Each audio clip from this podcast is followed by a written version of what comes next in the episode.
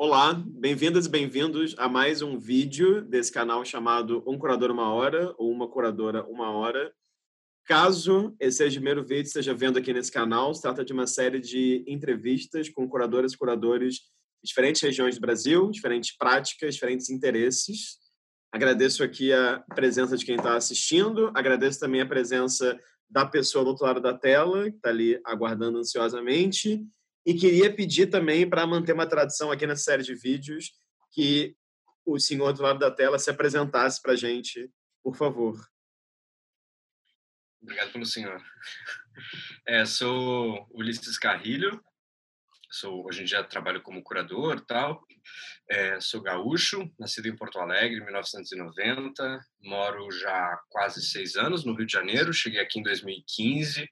Hoje em dia eu atuo assim com alguns projetos em, em, outros locais, em outras vertentes, mas assim basicamente como curador da Escola de Artes Visuais do Parque Lage, é, que foi o local também que me acolheu e onde eu comecei a fazer a minha formação aqui, que permeou esses cinco anos e meio da minha trajetória aqui no Rio de Janeiro.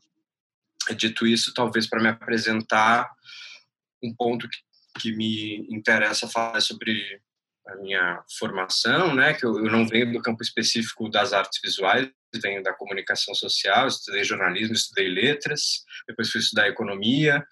É, a minha formação foi acontecendo muito a partir da vivência e da experiência em instituições culturais e trabalhando com outros curadores. Eu tenho um histórico também de ter sido assistente de algumas pessoas, algo que eu gosto muito e que me deu muito prazer em fazer e que eu acho que me ensinou muito sobre as singularidades desse campo. E outra questão que talvez, é, sei lá, se eu fosse historiador da arte, talvez isso não fosse tão óbvio, é que muitas vezes eu me vejo não necessariamente interessado pela arte, mas pela questão da imagem ou de um espectro um pouco mais ampliado da cultura. Talvez como uma introdução seja um bom começo. Ótimo. Ulisses, obrigado pelo tempo, disponibilidade interesse. É... Bom, já falou aí um pouco sobre isso, mas eu acho que vou começar daí também. Queria que você contasse para mim, barra para gente, como é que foi essa sua entrada de interesse pelo campo das artes visuais. Você tem claramente uma relação com a escrita, né? Assim, você estudar jornalismo e letras, acho que aponta para isso, ou com a escrita, com a leitura, enfim. E queria que você comentasse um pouco como é que foi essa passagem, entre aspas, que nem sempre uma passagem, né? Daí para pensar a visualidade. Ótimo. É, acho que a sua hipótese é um pouco assertiva. É, na minha biografia, eu identifiquei em algum momento o meu sonho era ser escritor, eu queria escrever, eu sabia que esse era meu desejo, e por isso eu fui estudar jornalismo e fui estudar letras ao mesmo tempo, fazer as duas formações. Letras eu acabei não conseguindo terminar. É, tinha bastante apreço também por estudar língua, sempre foi algo que eu gostei muito, sempre me encantei muito sobre como é, outras possibilidades de linguagem podiam fazer o pensamento se encaminhar de outras maneiras. E eu gosto dessa relação que, para mim, muitas vezes é um desafio de olhar para a visualidade, olhar para a imagem, é, que tem algo de intraduzível na linguagem, mas mesmo assim me debruçar e escovar isso aí a contrapelo e tentar entender quais são as possibilidades. É,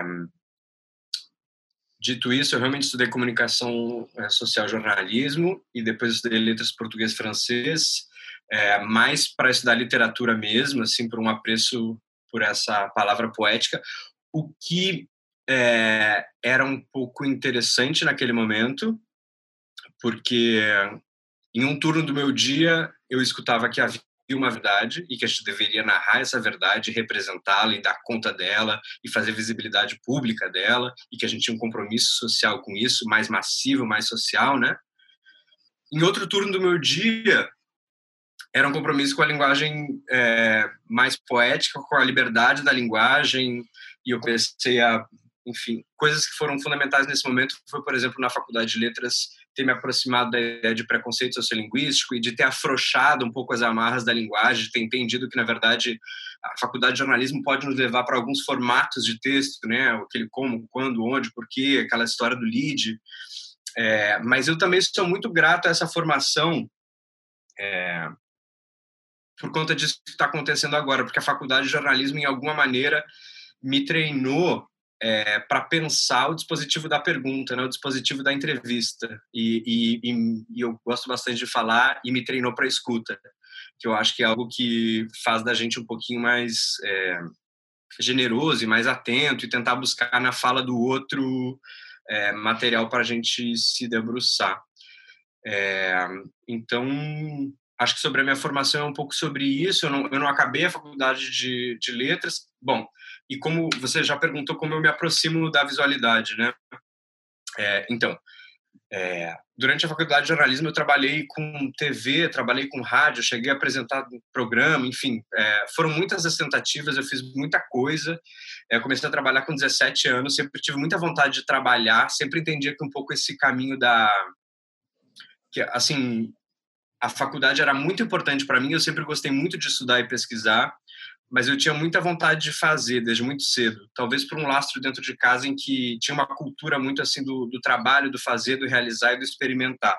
Meu pai é um cara que começou a trabalhar muito jovem, 14 anos de idade, e ele sempre trouxe um pouco dessa verve do trabalho para dentro de casa, como algo que não era só protocolo, né? Mas era uma maneira também de realizar coisas que a gente acreditava e tal. Muito embora ele não tenha tido a oportunidade de trabalhar exatamente com as coisas que ele amava, é, eu acho que justamente por isso ele trouxe assim, não, tente fazer isso e vá, vá por esse caminho.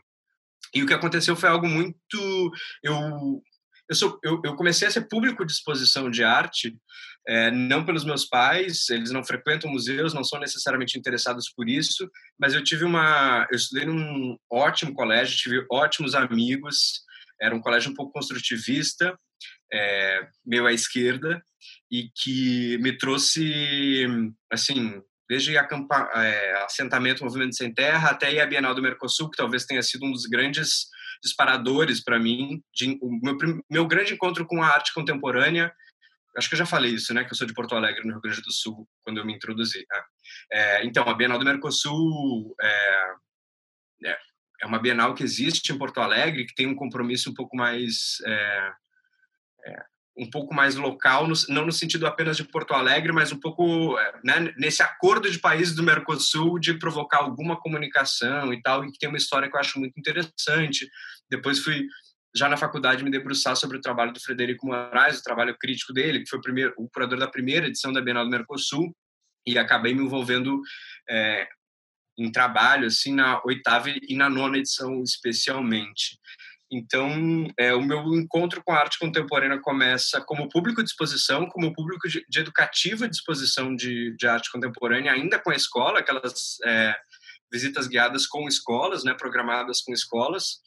E ali começou a acender alguma coisa que eu comecei a achar aquilo interessante, mas é, eu ainda estava debruçado sobre a, a escrita, ainda era a coisa que me interessava, era produzir texto, era escrever, e essa figura do escritor, eu sempre romantizei ela um pouco e sempre achei que era algo muito interessante de se perseguir. Enxergava alguma liberdade muito interessante de se trabalhar com a ficção. Comecei a frequentar o Museu de Arte Contemporânea do Rio Grande do Sul, o MAC-RS, que depois eu tive a oportunidade de trabalhar nesse museu, e o que aconteceu foi que havia uma exposição que chegaria lá do Guy Bourdin, fotógrafo de moda francês, eu já tinha alguns amigos que frequentavam o circuito da arte contemporânea, a galera da noite e tal, que saía e fiquei sabendo de uma oportunidade de trabalho lá. Eles precisavam de alguém que falasse francês fluente, porque era uma das da, um dos pedidos, porque como a exposição vinha da França e tinha grana francesa para fazer comunicação. Esse museu é museu é, que, enfim, para mim ele tem uma importância gigantesca, mas ele é um museu pequeno, com uma coleção pequena, é uma coleção que se constrói também nas suas lacunas, né? É, e com uma equipe muito pequena, então desde o início essa precariedade aí se apresentou. Então comecei trabalhando meio como pau para toda a obra, assim, é, como assistente do diretor, mas já dando conta de algumas questões de comunicação. Ele é um museu público, né, ligado à Secretaria de Estado de Cultura do Rio Grande do Sul. É, então, desde o início, essa vertente um pouco institucional, lidar com essa burocracia e tentar negociar com isso para exercitar esse exercício aí de, de liberdade se apresentou. Agora, deixa eu fazer uma pergunta que eu não, não sei se ficou muito claro para mim. Qual que foi a edição do, da Bienal do Mercosul que você, que você visitou a primeira vez? Você lembra? Ah, ah, eu, eu, visitei outras antes da, uh, das que talvez tenham me marcado mais. Assim, com o colégio eu, tá. eu fui em várias, é, mas isso foi se adensando, porque exatamente quando eu era criança talvez foi muito importante no sentido de, sei lá, é, ter uma convivência, né? Não foi um não foi um encontro espetacular em que eu me apaixonei à primeira vista. Essa, esse romance não acontece na minha vida. É, também não é uma narrativa que se constrói a partir da família. Foi de uma convivência e de um, de um certo estranhamento.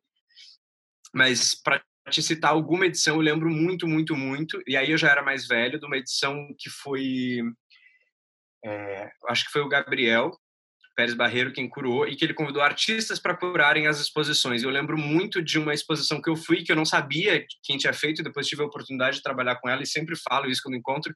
Foi um, um, um pavilhão que a Laura Lima fez, que era em torno da ideia de absurdo e que tinha um trabalho, enfim, era, era um, ele se construía um pouco na ideia de uma água, né?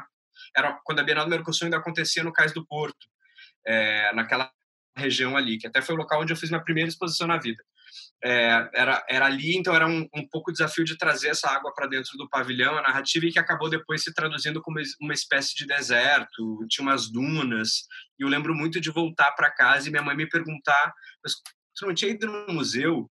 E eu estava cheio de areia no tênis, porque obviamente você passava pelas dunas é, e, e, já tem um certo estranhamento de, de me interessar por essa por essa resposta, sabe, de que eu exatamente a expectativa dela do que era uma exposição não era exatamente o que tinha me encantado, mas justamente por furar essa expectativa foi ali que eu me encontrei.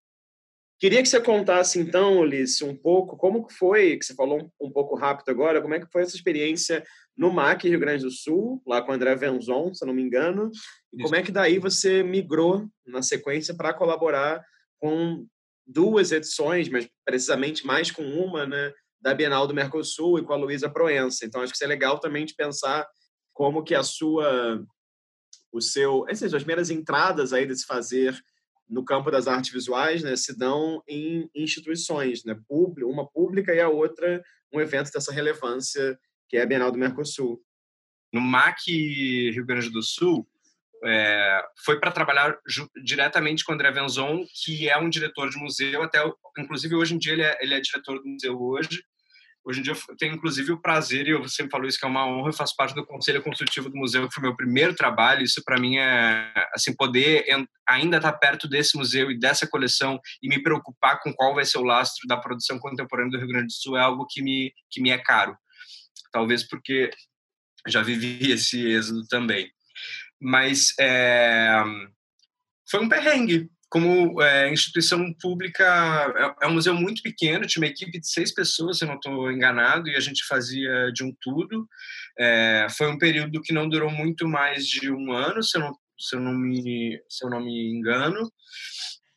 E foi muito interessante porque foi um início de entrar em contato com artistas, né, acompanhando o André e entrar dentro do, de ateliê de artista. Foi, foi aí que essa prática começa também, porque isso não era natural para mim.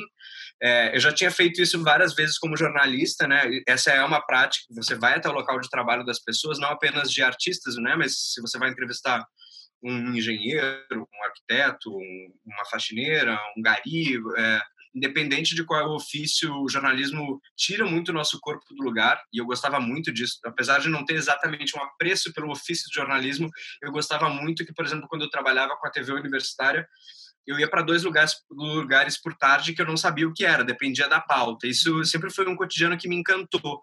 E eu ia conversar com pessoas que eu sequer conhecia. Então, essa prática aí de, de entrevistar as pessoas, talvez até já tivesse um pouco mais acostumado. Mas foi no museu que eu comecei a me aproximar com esse outro vocabulário da arte e talvez talvez não e principalmente com a temporalidade que a arte pode nos trazer né são é, conversas um pouco mais vagarosas e que furam um pouco em alguns momentos e, e talvez nas poéticas que mais me interessem é, quando consegue também furar um pouco a lógica da produtividade furar um pouco essa essa aceleração é, e sempre me pareceu muito interessante como os artistas e curadores e críticos é, podiam se demorar numa mesma imagem, numa mesma peça e por muito tempo, porque o meu cotidiano era outro, né? Era, ele era o jornalismo ele, ele, ele geralmente é mais ansioso, pelo menos quando você não está trabalhando com jornalismo literário, com pesquisas um pouco mais mais vastas. É, e já na faculdade também, é, numa numa matéria, eu me dediquei a olhar durante a Bienal do Mercosul inteira é, algumas obras a partir do ponto de vista das pessoas que trabalhavam, então dos seguranças das faxineiras do pavilhão de exposição. Isso aconteceu mais ou menos ao mesmo tempo que eu estava no MAC para escrever algo mais de jornalismo literário mesmo. É, muito embora, enfim, né, isso foi muito bom de, de produzir tanta escrita no meu cotidiano.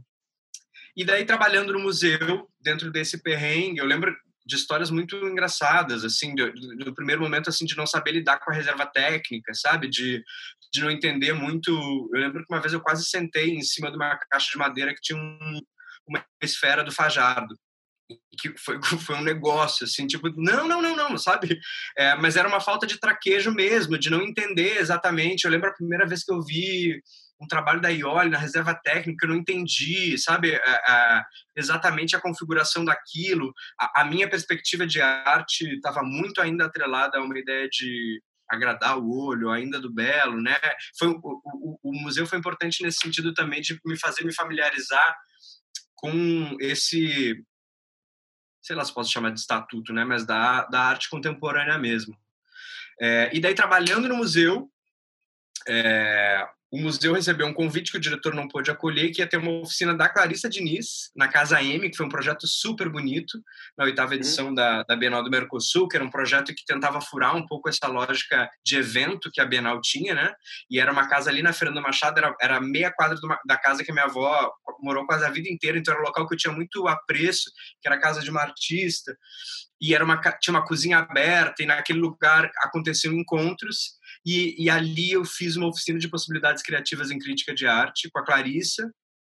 É, foi a primeira vez que eu entrei em contato com o Caminhando da Lidia Clark, que até hoje é uma das coisas que assim é, eu adoro usar em sala de aula e adoro falar sobre e, e me emociona e eu adoro fazer e refazer e entrar nesse processo. É, e ali que eu entrei em contato também com o que chegou depois a ser o meu, meu objeto de atenção quando eu estava fazendo meu trabalho de conclusão na faculdade, que daí já foi mais interessado na crítica de arte, foi no Frederico Moraes, na nova crítica, na crítica à criação, especialmente pensando a experiência da um, Agnus Dei. Uhum. Então foi um e... pouco por aí que eu me aproximei da Bienal, é, mas vou te ser bem sincero, o convite para trabalhar na Bienal, na oitava Bienal, aconteceu de madrugada num local chamado Cabaré e eu não estava sóbrio. É... Cabaré? Eu conheço Cabaré. Então, foi lá mesmo. Pode ser. Eu fiz todo esse meandro, mas é, a bem é verdade que assim, é, eu tinha um, o Alexandre, que é artista lá. Cidades menores tem isso, né? Artista era amigo, sabia do interesse, sabia que havia uma pesquisa, havia uma oportunidade, lembrou. Isso aconteceu. A coisa aconteceu para mim muito mais dentro de uma organicidade, de estar perto das pessoas foi lá que eu conheci lá o Bernardo José de Souza, que depois eu voltei a trabalhar e que era um cara que dava super força e dizia vai, tem que pesquisar, e vai fazer, e vai ver filme, e vai ler livro. É, o meu caminho passa um pouco por aí, não passa exatamente pelos alfarrábios da história da arte, não passa tanto é claro que depois eu fui dar uma olhada nisso, fui perceber o valor dessas coisas, e eu trabalho com elas, inclusive dou aula com elas, mas de entender também que o terreno da arte, para mim, também é muito feito do sensível e não exatamente só dos alfarrábios e das normas e de como a história já uhum. foi narrada, contada, interpretada. Mas olha só, então faz, então deixa eu te perguntar uma coisa. É, você estava falando aí ainda há pouco que, claro, teve essa, essa participação no MAC, depois na sequência você vai para a Alemanha e depois você, sim, sim você volta para Porto Alegre e trabalha na nona edição da Bienal do Mercosul, junto com a Luísa Proença. Então, conta um pouco isso, assim, o que, que te levou a fazer essa, essa pós, se não me engano, Economia da Cultura? Lá na Alemanha, você teve uma experiência trabalhando numa galeria também, a Rolando Anselmi. Então, o que, que você aprendeu dessa experiência gringa, digamos assim? E o que, que você trouxe de volta quando você voltou para Porto Alegre? Ótimo. Eu queria, enfim, eu sempre tive o desejo de... Eu não conhecia a Europa, nunca tinha morado fora, até hoje nunca foi aos Estados Unidos, enfim, é um. É, e daí eu estava trabalhando na oitava Bienal do Mercosul com uma artista norte-americana chamada Leslie Shows e a gente estava montando algo. É, a gente ficava num, num, naquele guindaste Munk, sabe? A oito metros de altura, lá no, no, no Cais do Porto, que é super alto e tal, que é tem uma, uma cara... Bom, cais, né? Tem uma cara um pouco industrial. E a gente passava o dia em cima disso. E eu passava ali com ela e a gente ficava conversando. E eu estava prestes a me formar já falava francês, já estava fazendo a faculdade, tinha começado a estudar alemão, e ela me disse, e eu estava afim de ir para Paris, estava juntando uma grana para ir, e ela me disse não vá para, enfim, opinião dela, né? Não vá para Paris, um lugar onde as coisas já aconteceram. Se você está estudando alemão, te joga, vai fazer as coisas acontecerem. E aí foi isso. Eu estava um dia vendo o documentário da Marina Abramovic, é, que eu tinha baixado no Torrent, e daí vi um artista é, que trabalhava com ela, me interessei pelo trabalho, pesquisei a galeria, era na Alemanha, eu estava tava me formando em comunicação, mandei um e-mail me oferecendo para trabalhar com, na comunicação deles, meio botando uma banca, dizendo que não estava tão legal e que eu podia fazer um trabalho institucional melhor. E assim eu arranjei um emprego do outro lado do mundo e fui. É, foi por e-mail, e daí eu fui para lá e lá eu descobri que eu, que eu não. Não é nem que eu não tinha talento para vender obra de arte contemporânea, mas que não era. Quando eu, quando eu decidi trabalhar com arte, não era exatamente isso que eu queria. Eu não estava interessado necessariamente em trabalhar com a commodity, né? Eu não estava necessariamente é, interessado no valor de troca financeira que aquele objeto é, reverberava no mundo. É, e isso causou um. Não, não chegou a ser um dilema interno, porque foi maravilhoso. Eu passei um tempo lá que foi, assim, é, em termos culturais, é, para mim foi, foi muito bom. Eu entrei em contato com, um, com o que é a instituição europeia, que assim para mim eu desconhecia, né? Essa escala. Porto Alegre não é exatamente um lugar que tem muitas galerias de arte, não tem, é, claro que tem, e, enfim, a cidade se tem a sua musculatura aí, tem o seu mercado com a sua musculatura, mas sei lá, Berlim tem 250 galerias oficiais, 450 não oficiais. Então eu fui para um espectro em que é, isso era interessante porque apresentava uma pluralidade, uma diversidade. Eu conheci gente de todos os lugares do mundo, fui descobrir o que era gentrificação, é, fui descobrir o que, era competitividade na arte, fui descobrir o que era ser galerina e como o corpo da gente é utilizado como fronte. É, servi muito vinho, é, enfim. Mas foi uma experiência interessante, e, mas lá mesmo eu descobri que não era exatamente o caminho que eu queria para mim. E voltei para trabalhar na nona Bienal do Mercosul, então esse foi o tentando encurtar um pouco uma história que é bem mais divertida do que isso. É, Daí fui trabalhar na Bienal do Mercosul, tinha um, é, um amigo que já estava trabalhando com a Luísa Proença, que sabia que eu estava voltando, que é, enfim, curadora, e alguém que, assim, tem um rigor de texto, um rigor de edição que são realmente é, louváveis. E fui trabalhar primeiro num, num projeto específico, é, era a minha coordenação editorial dessa Bienal, que foi é, capitaneada pela Sofia Hernandes Choncuy, que é a nona Bienal do Mercosul, que era se o clima for favorável. E que já não era mais no Cais do Porto. Mas fui trabalhar junto com os desdobramentos editoriais e quando eu cheguei a coisa do catálogo já estava um pouco acontecendo, né? O, trabalho já estava em curso, eu não gestei esse trabalho, eu fui um operário desse trabalho nesse sentido.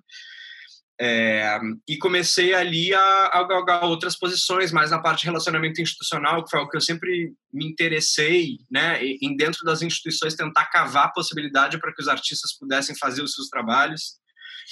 E com isso comecei a fazer essa pós-graduação, que é, é uma pós-graduação em economia, né, na faculdade de economia, mas dedicada a pensar é, economia da cultura, para justamente pesquisar não o capital financeiro, mas o capital simbólico porque esse incômodo que veio com, com o mercado de arte é, me levou a pensar o campo artístico com outra complexidade, talvez de, menos, de maneira um pouco menos ingênua, e porque eu percebi também algo que eu falo até hoje em alguns momentos, que é, eu não trabalho só com Word, né, só com texto, a gente trabalha também com Excel. E cavar essas possibilidades econômicas, né, e pensar a arte como trabalho, e pensar a dimensão laboral disso, e pensar isso no espectro neoliberal, a precarização dos nossos trabalhos, a dimensão de uma lógica hiperprodutiva, essa aceleração que pode muitas vezes castrar é, várias, várias facetas do pensamento artístico começaram a me interessar e se apresentaram de maneira radical. Daí depois comecei a trabalhar na, na área de, de, imprensa internacional da Bienal, comecei a fazer entrevista com os curadores, comecei a, a ajudar, mas sobretudo eu diria que foi a convivência com a Bienal, convivência com, né, com tudo que uma Bienal envolve, né, que é um espectro de publicação, de exposição, de educativo. Foi uma Bienal muito interessante, eu até hoje sou muito fã dela, da Mônica Hoff, assim, uma, uma profissional que eu realmente tenho um carinho, uma admiração gigantescos.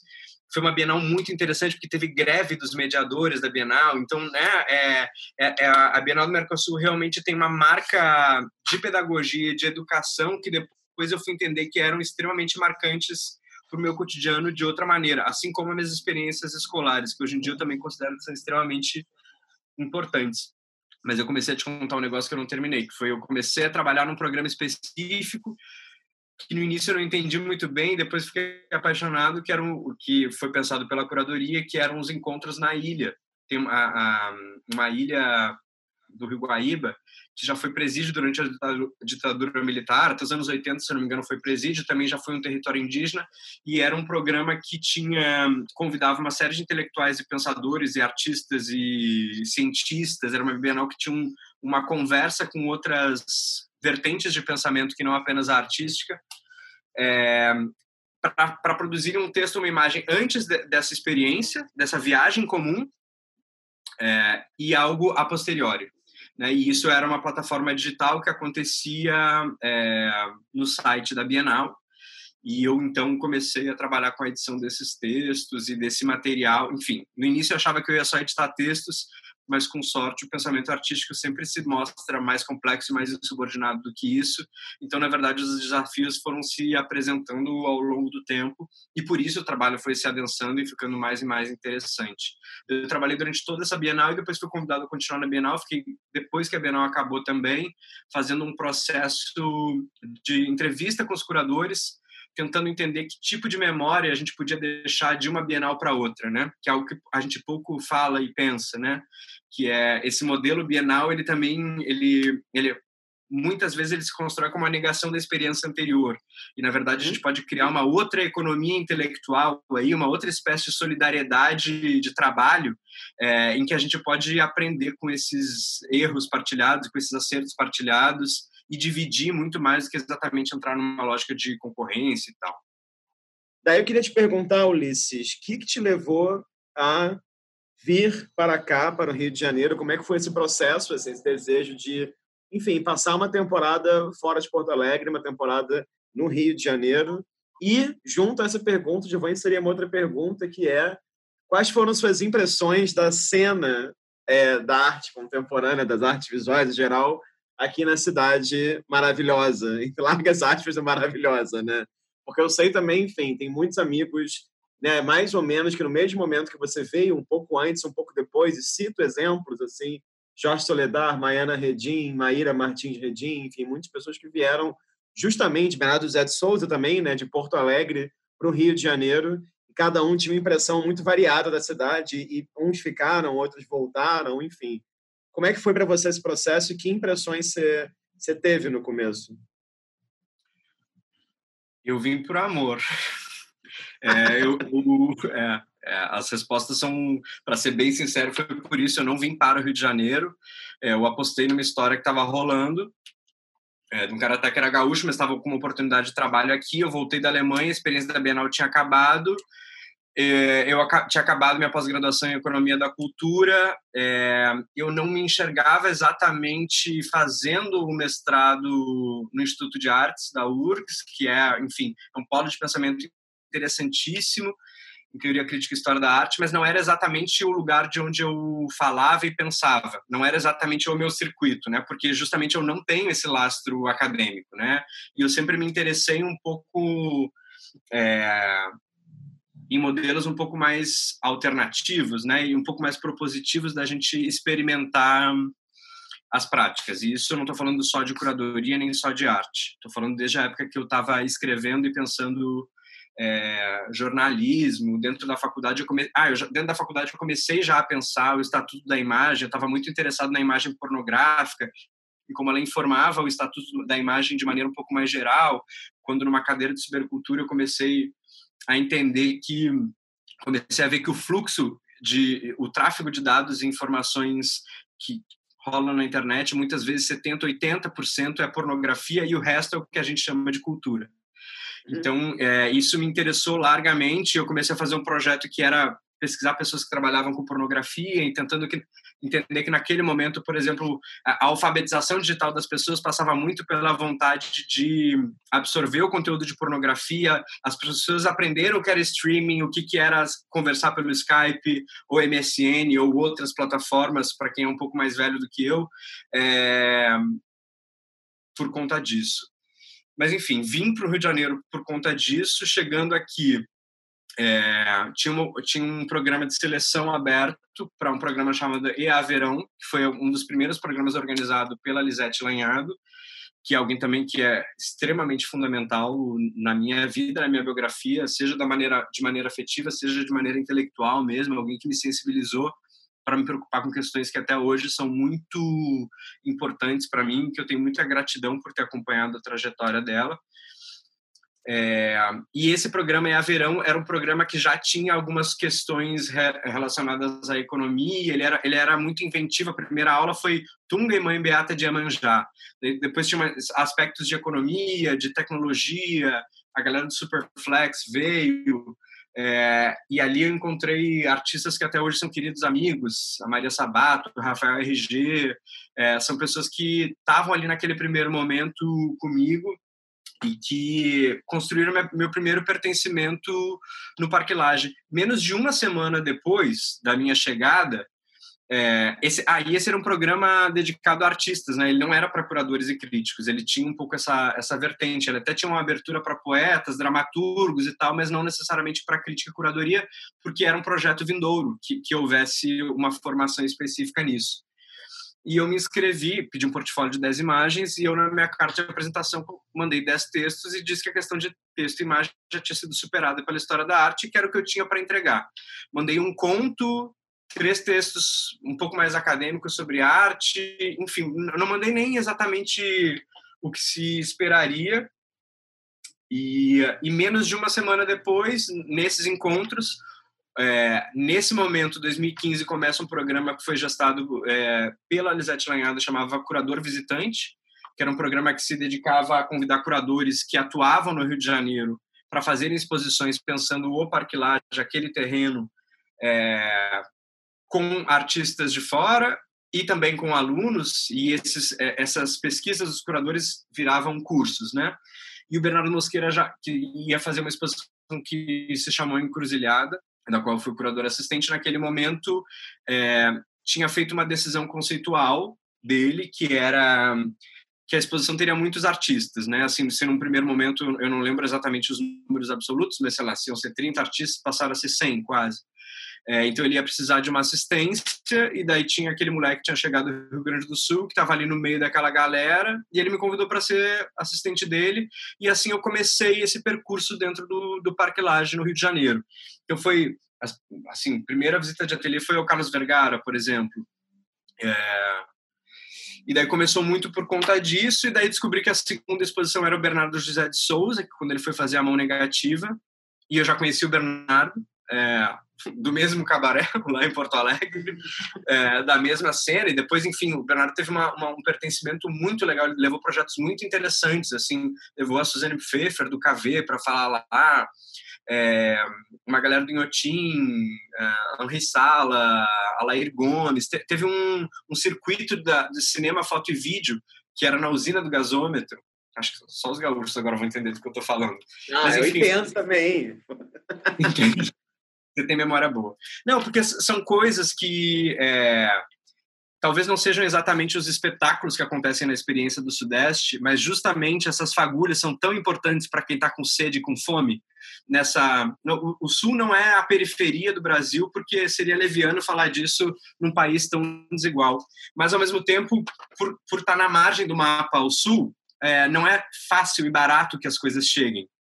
E já me aproximando um pouco do, do ponto crítico que eu noto né, na, na sua pergunta risonha, da, da, da, minha experiência no Sudeste, aqui né, no Rio de Janeiro, foi realmente perceber que é, eu não vinha desse mesmo lugar, eu não tinha uma família que já trabalhava com arte, eu não tinha sequer é, é, o cotidiano de frequentar essas instituições. Eu nunca, eu, eu acho que eu tinha ido a uma Bienal de São Paulo na minha vida, entende? É, eu lembro do meu primeiro encontro com o Man do Rio de Janeiro foi uma coisa, assim, é, não é tão óbvio ver um meta-esquema e ver um bicho dele já claro, sabe? Essas coisas, é, talvez como algumas pessoas brasileiras tenham em ver é, coisas de fora do Brasil, eu tive um pouco essa experiência de, de encontros inaugurais, sabe? Coisas que estavam nas páginas dos livros e na tela do computador que se apresentaram na minha frente.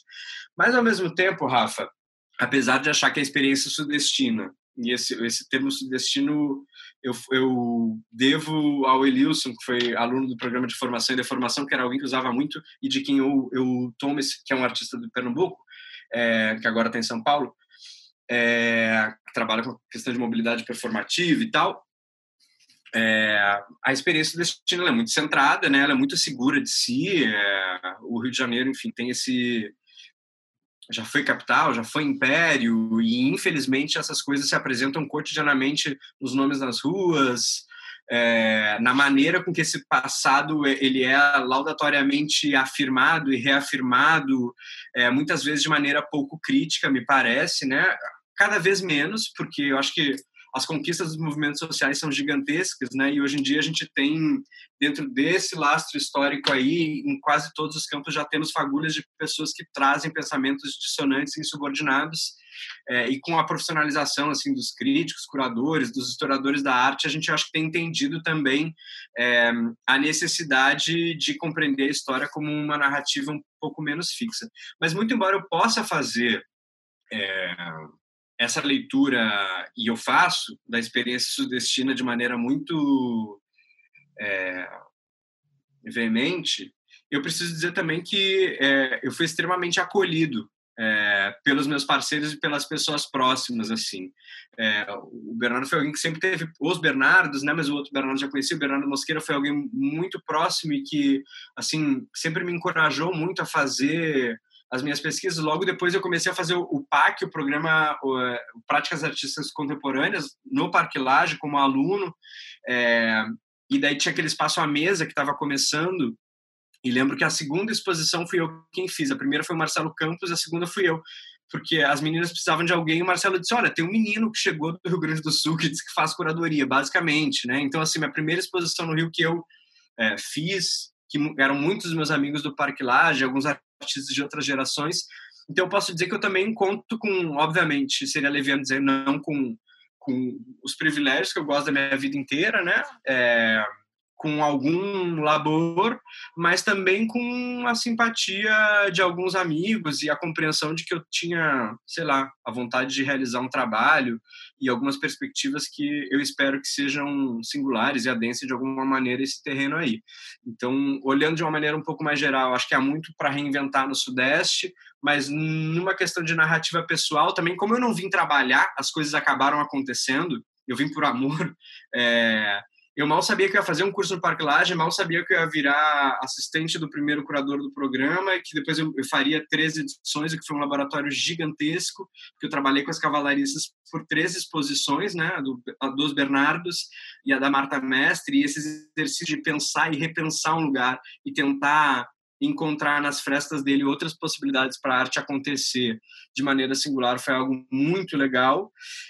E já no meu primeiro ano estudando na Escola de Artes Visuais do Parque Lage, no final desse ano, a Lisete Nanhado começou a me chamar para fazer, enfim, é, assistência de alguns projetos. Nesse primeiro momento eram projetos com o Instituto Goethe, que tinha uma vertente um pouco mais é, internacional para conseguir uma grana para realizar projetos.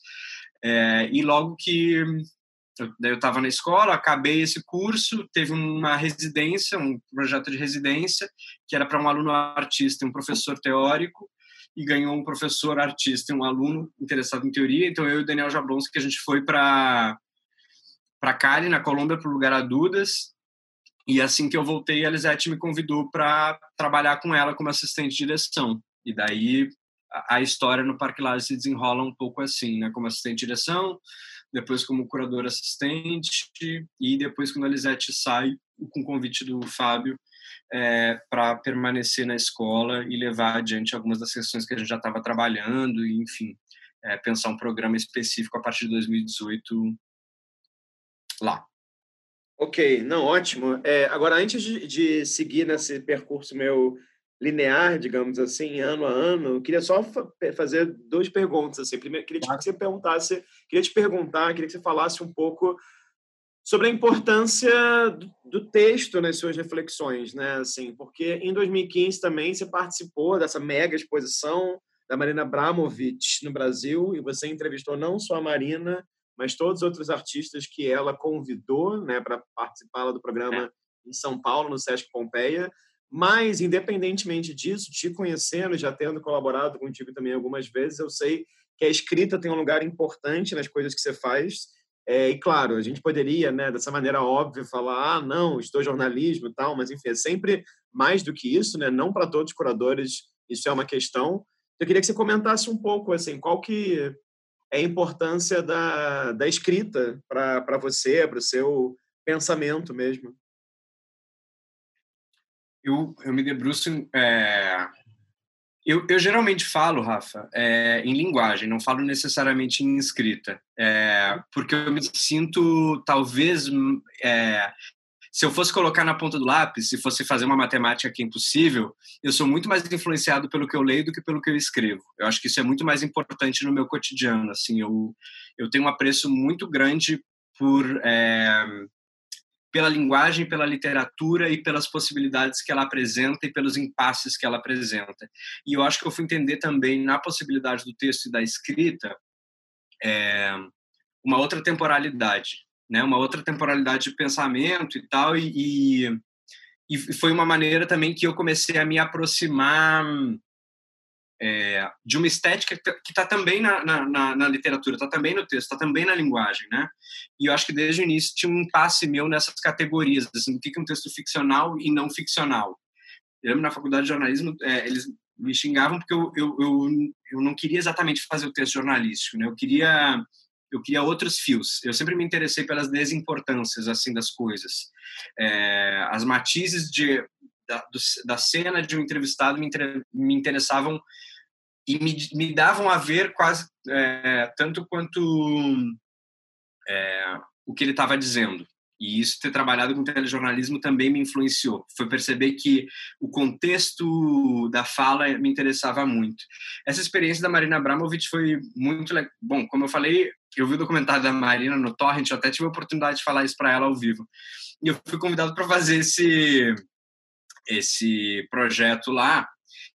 E foi muito legal, porque além da Marina, ela convidou oito artistas. E eu tinha basicamente o compromisso de acompanhar um artista por uma semana. Eram dois meses de exposição, oito semanas.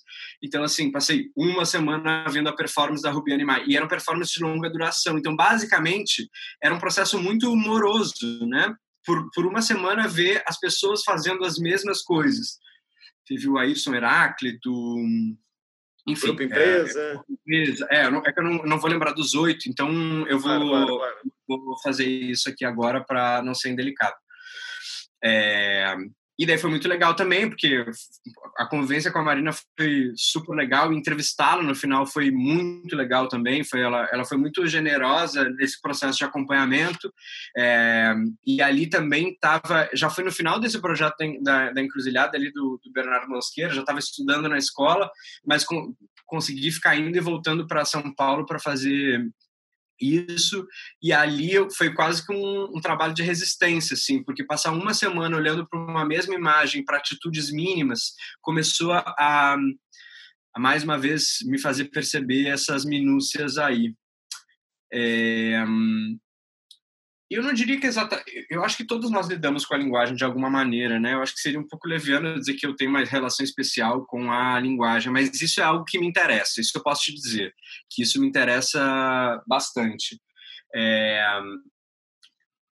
tem alguns eu inclusive me debruço sobre isso inclusive assim em análise e tal eu gosto muito de pensar a importância que a linguagem tem os limites que ela tem né assim a importância também mais é, mais atualmente assim me interessado muito pelo corpo e pela por essa materialidade que não está dentro do mundo da metáfora que não está dentro do mundo da palavra mas que está dentro desse lastro material do mundo desses inegociáveis isso me interessa bastante mas, como você disse, eu não posso dizer que isso é exatamente porque eu estudei jornalismo. Até porque eu acho que, em alguma medida, mesmo não tendo acabado a faculdade de letras, a convivência com a literatura é mais me influencia mais do que exatamente é, o que eu aprendi na faculdade de jornalismo. A faculdade de jornalismo me ajudou muito a criar coragem para dizer que eu não concordava com o que eu estava aprendendo. E a insubordinação, a indisciplina são coisas que até hoje, quer dizer, hoje em dia muito mais fazem muito fazem parte de uma pesquisa para pensar pedagogia pensar educação. Então, posso te dizer que esse interesse pela linguagem realmente não está exatamente na faculdade de jornalismo, ele se mantém, mas é uma relação sobre a potência e o limite. Não é apenas é, um, uma visão romanceada da literatura, sabe? Eu gosto uhum. de dessa fricção aí. Não sei se eu respondi Agora, a sua pergunta. Não, respondeu, claro, não, sempre, sempre responde. É, seguindo com essas perguntas, queria que você falasse um pouco sobre essa ideia de programas públicos, né? Porque, enfim, uma coisa que eu acho que é muito marcante na sua trajetória é uma relação, às vezes consciente, às vezes não, né? Porque também a vida é feita dessas oportunidades que acontecem, a gente vai trabalhando, vai fazendo, depois que pensa. Mas é muitas vezes você participou de projetos que lidam com a ideia de seminário, de debate, de conversa, seja né, em tudo que você relatou até agora, seja junto à Lisete, seja o que você desenvolve e desenvolveu no Parque Laje como curador, né, desde que você está lá nessa, nessa função. Então, eu queria, na verdade, assim, na verdade, acho, acho que não perguntei isso para nenhum curador ou curadora até agora, mas eu vou te perguntar isso. Queria saber o que, que você acha do termo programas públicos, porque é um termo que sempre me intriga muito e é um termo que eu sinto que pouco a pouco vem sendo mais e mais usado no Brasil. Né? Eu não lembro de há oito anos atrás, quando comecei a fazer curadoria, se falar tão naturalmente em programas públicos. Né? Então, eu queria te perguntar, até porque eu acho que o Parque Laje também, como a gente já conversou várias vezes, né, na frente das câmeras e fora das câmeras também, tem esse lugar peculiar que ele ocupa na zona sul do Rio. Então, o que é um programa público pensado no Parque Laje? Né? Eu queria que você comentasse um pouquinho. Bom, o Parque Laje é uma instituição pública, né? Então, toda e qualquer programação que acontece lá, em alguma medida, compõe esse programa público. E, nesse sentido, é, eu sou um cara que realmente não fica satisfeito é, em pensar apenas a disposição de objetos artísticos dentro de uma sala. Eu me interesso é, e, e, talvez aí seja o, o, nesse sentido é um trabalho que, que, muitas vezes se aproxima também da crítica, né? Que é o se debruçar e o discutir e o conversar sobre. Isso me interessa muito, até porque essa me parece uma possibilidade que muitas vezes é muito mais porosa é, do que exatamente o dispositivo exposição. É, me causa certo desconforto, como eu não estou falando que todas as exposições devem ser blockbuster, eu sequer acho que a lógica de espetáculo deve imantar todas as nossas é, exposições. No entanto, como alguém que demorou algum tempo na sua vida para se encontrar com a arte, entendeu o valor que o pensamento artístico tinha, é, me parece interessante traduzir isso para o meu trabalho também, né?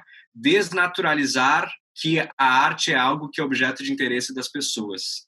Muito embora eu, eu me encontre muito é, eu realmente creio que alguns trabalhos é, dos mais grandiosos assim tem uma camada do sensível que realmente é algo que, que me interpela e que eu acho que, que cria possibilidades né já estou pensando assim dentro do estatuto muito assim pintura abstração moderna né assim é, ali a, tem alguma maneira de fazer pulsar o ouro e tal e tal, e essas coisas me interessam mais até enquanto público do que exatamente para me debruçar é, trabalhando. Assim, eu não tive muitas oportunidades de trabalhar é, com isso, a não ser dentro de um trabalho um pouco mais pedagógico, falando sobre isso.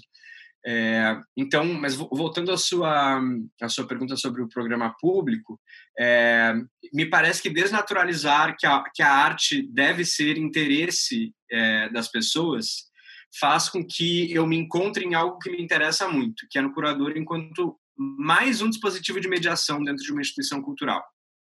É, eu gosto muito de pensar, inclusive faço isso e acho que todos nós deveríamos fazer enquanto trabalhadores da arte, né? Assim, converse com segurança. Eu já tive ótimos inputs sobre qual é a coreografia é, dos públicos dentro de uma sala de exposição, né? O, o que interessa, o que não interessa, é, o que, que aquela Bom, isso, se você fala com um educador de sala de exposição, a mesma coisa, né? Quais são as percepções daquelas pessoas que estão ali debruçadas no dia a dia? Porque muitas vezes o nosso cotidiano é, nos obriga. Ai, fiz aspas no ar, odeio. É... Eu adoro, tudo bem. É, mas assim, obriga no sentido porque seria um pouco é, é, um pouco dramático dizer isso, né? Mas assim, a gente é levado a abrir um projeto expositivo e tirar o corpo um pouco de cena. Eu gosto muito de frequentar a exposição. Eu gosto muito é, e gosto muito, por exemplo, que no Parque Laje a maioria das pessoas não sabe que eu tenho nenhum tipo de responsabilidade para com as exposições que eu faço. É, e eu gosto muito de escutar o que as pessoas estão pensando sobre. Assim como eu gosto muito de pensar o que meus pais pensam sobre os projetos que eu faço. É, o desinteresse de alguns dos meus pares é, informa muito o meu trabalho. Sabe, assim, o quanto certas, assim, a linha orgânica não é um problema gigantesco para muitas pessoas. É, e, e nem interessa seja para todas as pessoas.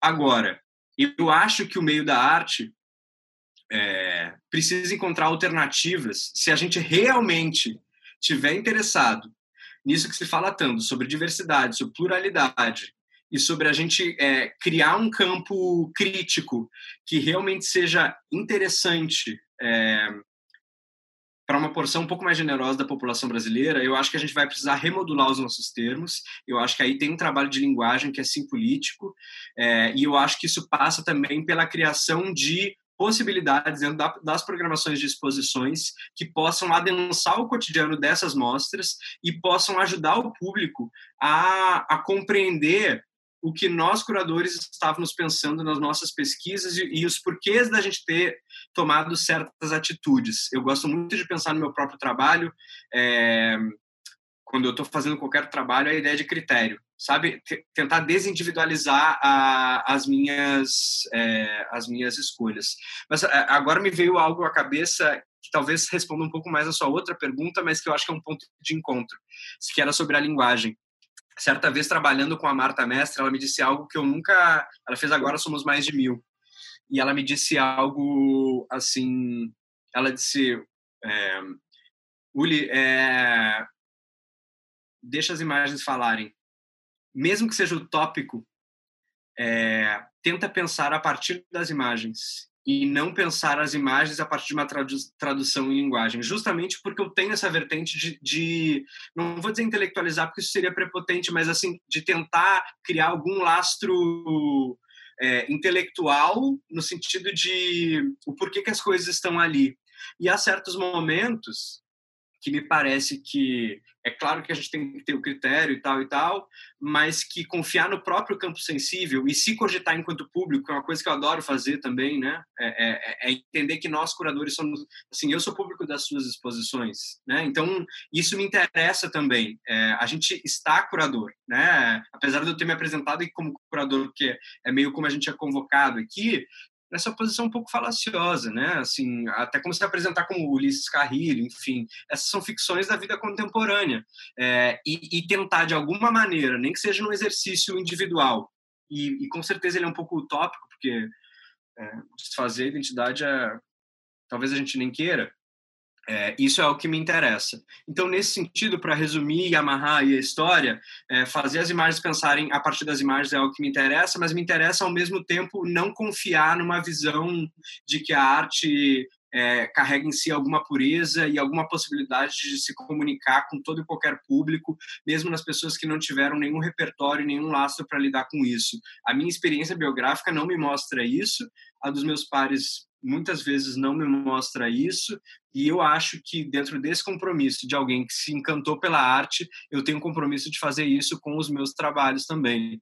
Não à toa fazer exposições como Arte Naif, que eu vou me dedicar a pensar é, artistas que não tiveram ensino formal dentro de uma escola, né? Então pensar outros repertórios que são possíveis é, para adensar aquilo, a, as formas que a gente pode se encontrar e perceber a experiência artística, a arte, a pesquisa dos artistas. Agora, é, voltando um pouco para a sua atuação no Parque Laje, uhum. você está lá como curador desde 2018, certo? Certo, é, né? Desde que o é, Fábio estava lá como diretor. Eu queria que você comentasse um, um tópico que eu tenho perguntado também a, a, pessoas que eu tenho entrevistado, assim, sejam elas mais próximas da nossa geração, sejam elas mais velhas, que é um pouco isso. Você foi convidado para entrar, para assumir esse cargo de curador, né, de, do, do Parque Laje, e numa idade muito jovem, digamos assim, entre aspas. Né? Então, lembro que muitas vezes, quando saía na mídia, quando as pessoas comentavam, era nossa, mas ele é tão jovem, etc e tal. Então eu queria que você comentasse um pouco assim, como é que você se sente quando tem esse feedback, né? Assim, se essa questão da idade de certa maneira, enfim, se é um tópico para você ou se é um tópico inventado pelos outros. E queria que você comentasse um pouco sobre é, algumas das experiências entre a curadoria de, de exposições, né? E a curadoria de programas de pesquisa que você tem desenvolvido no Parque Laje, que acho que é muito bacana então, como você acabou de falar agora, teve o Naifes, teve o Campo também, teve, por exemplo, um programa dedicado ao Paulo Freire, um programa dedicado a Lélia Gonzalez. Então, como que é para você também estar tá nessa instituição, nesse cargo de curador, e aí insistindo, né, voltando um pouco a coisa dos programas públicos, né, nesse pêndulo entre pensar as posições e pensar esses encontros que, que, enfim, são encontros presenciais, conversas, discussões, etc. Até porque, por exemplo, o Naifes, né, não à toa aí do seu lado tem o Rafael Alonso, eu acho, né, do seu lado direito ou esquerdo, não sei. É uma, foi uma exposição que eu acho que ela foi extremamente experimental nesse sentido, né, de trazer uma coleção externa, colocar em diálogo com o Parque Lage, convidar artistas é, que seguem produzindo, como Rafael, Alonso e outros. Enfim, são várias perguntas em uma, né? Então, assim, pensar um pouco é. isso da idade, um pouco desse pêndulo entre as exposições e os programas que você tem organizado no, sobre educação no Parque Laje. Tá, eu vou responder em duas partes, porque eu acho que uma coisa não está necessariamente conectada à outra, tá? Vou responder primeiro da idade. É... Isso é uma questão para os outros. Eu só tenho a idade que eu tenho. Até hoje eu nunca tive mais idade do que eu tenho hoje. Então, para mim é é tipo quando as pessoas dizem que eu sou muito baixo. Eu sempre disse, mas eu nunca fui mais alto, né? É, é, é, é dessa experiência que eu vivo. Bom, quando, quando houve a, o convite, eu não estava esperando, eu achei que eu estava vazando junto com a saída da Lisette e houve esse, esse, esse convite para continuar, o que eu recebi com alguma felicidade, com alguma surpresa e desde o primeiro momento é, eu falei para o Fábio que eu aceitaria caso a gente pudesse voltar com o programa público de bolsas da escola. Né? Então, é, essa foi a minha condição, não foi a minha idade. Eu tinha algo na minha cabeça que era fundamental. Era uma escola pública do governo do estado e era preciso é, que os artistas que lá se formassem não fossem apenas, apenas os indivíduos da Zona Sul. A meu favor, é, eu gosto muito de olhar. A escola tem um fundo de pesquisa, né, que é o Memória Laje, que foi organizado pelo, pelo Marcelo Campos, e eu gosto muito, muito de me debruçar sobre aquilo era algo quando eu trabalhei com a Kenia Laser, a gente sempre falava muito, né, que era como trabalhar com a a Kenia vinha inclusive com uma narrativa indígena que uma vez ela me apresentou, que era da, história se passando na frente e o futuro nas costas, porque era aquilo que a gente não não, não tinha percepção. E a história é aquilo que estava na frente, uma outra percepção. É, eu gosto muito de trabalhar na história como uma ferramenta não apenas pela pela potência de afirmação dela, mas é, como ferramenta de trabalho mesmo, porque eu acho que ela nos oferece critérios, nos oferece um cenário e nos oferece um campo de atuação. Para minha sorte, se a gente olha para a história da escola e para algumas das coisas mais interessantes que lá foram feitas, É, eu não sou a única pessoa que começou muito jovem no Parque Lage, né? Assim, Luiz Ernesto, o próprio Gershman, o próprio Marcos Lontra. Então, assim, eu acho que essa é uma questão muito mais que acontece hoje em dia, em que as pessoas esperam é, que o curador seja a pessoa que diga uma verdade. Eu não ofereço verdades, eu no máximo levanto hipóteses, assim, eu me considero em formação, trabalhar com educação me ensinou isso. Eu não estou formado, eu estou em formação. Então, assim, é, qualquer pessoa que afirme qualquer outra coisa é, me parece até um pouco cafona, sabe? Ficar é, vomitando látis por aí. Não é exatamente por aí que a gente vai. É, eu não acredito nem é, num caminho. É, enfim. É, que esse não me parece o caminho da desconstrução, né? Esse me parece o caminho da afirmação do estatuto que já acontece. Isso não quer dizer que eu não tenha apreço por pesquisa e não tenha apreço por história, não tenha apreço por me debruçar.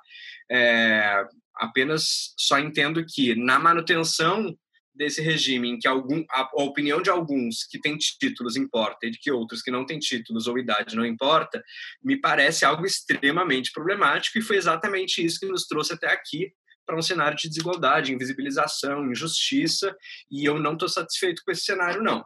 Então, é...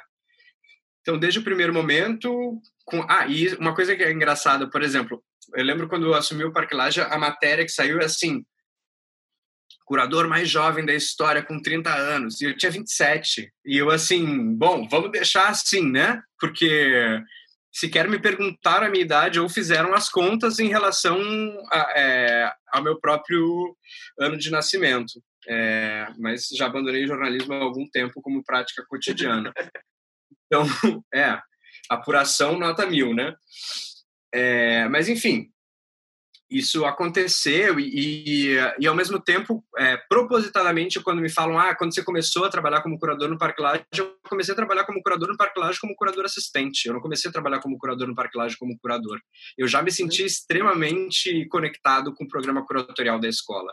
É, com sorte, eu tive a generosidade de trabalhar com alguém que é um bastião ético para mim, que é a Lisete Lanhado, que assim, é, e, e, ter perto, ter estado perto das narrativas de como ela lidou com a Bienal dela e com os programas que ela faz sempre me interessaram muito. E talvez aí eu já consiga entrar um pouco o último projeto que a gente fez juntos por exemplo se chamou Escola em Transe que foi é, 50 é, anos de, é, depois da filmagem do filme Terra em Transe que aconteceu é, no Parque Lage que enfim é, se dedicava a pensar a escola também como espaço ficcional né? Por que, que aquele prédio foi escolhido para ser o palácio do Alecrim de um país inventado é, algo que não foi unânime nem esquerda nem entre direita, é um clássico do cinema político e que aventava aí é, possibilidades ficcionais dentro de um espectro de uma é, incerteza política. Estou falando do regime ditatorial no Brasil, que é também o momento em que a escola é fundada em 75. Isso aconteceu. A gente fez outro seminário que foi a tropicalização do norte, em que a gente se dedicou a pensar. É, era um momento em que a documenta de Cássio estava acontecendo é, na Alemanha e na Grécia, né? A Grécia como sul da Europa, mas a gente também e, e tinha essa história da revista que a Marina Fokides faz, que é South State of Mind, e, e era, a provocação era também pensar que o sul não era uma metáfora, né? Que o sul era uma realidade e pensar um pouco dentro desse termo da tropicalização, que eu acho que é algo que vem com a Lisette, até por muito diálogo com a Dominique Gonzalez Foster. É, então, já aí a gente começou a fazer alguns projetos juntos e eu já comecei a trabalhar na, assinando alguns projetos curatoriais com ela e antes mesmo disso atuando mesmo na assistência, que é algo que talvez seja também uma, uma singularidade. Assim, muitas pessoas trabalham como assistente e não falam isso da sua formação. É, a minha formação assim, eu devo muito às pessoas com as quais eu trabalhei, porque a, a curadoria é um campo muito recente historicamente, né? Seja em termos de estudos curatoriais, seja enquanto realidade de profissão mesmo. É, muito embora organizar e pensar o material artístico e, e, como isso pode ter uma sobrevida dentro das instituições e das coleções tem uma história muito mais longa, Harold Zeman teve uma pertença no mundo material aí de um, num dado momento.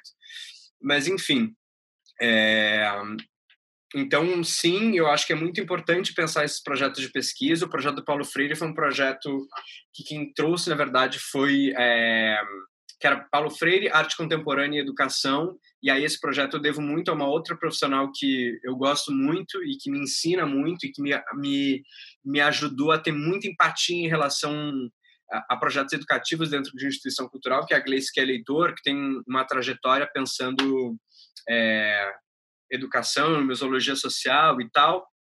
É, e era um projeto que se dedicava a pensar os usos que Paulo, que Paulo Freire teve dentro é, do espectro da arte contemporânea, pensando a poética de artistas como Jomar Muniz de Brito, falamos inclusive sobre a, a pedagogia de artistas como Anabela Geiger, e pensar como essas práticas pedagógicas informam a prática artística como um todo, né? Então não é exatamente pensar no binômio, na separação, é, mas justamente como é algo que interessa e algo que importa.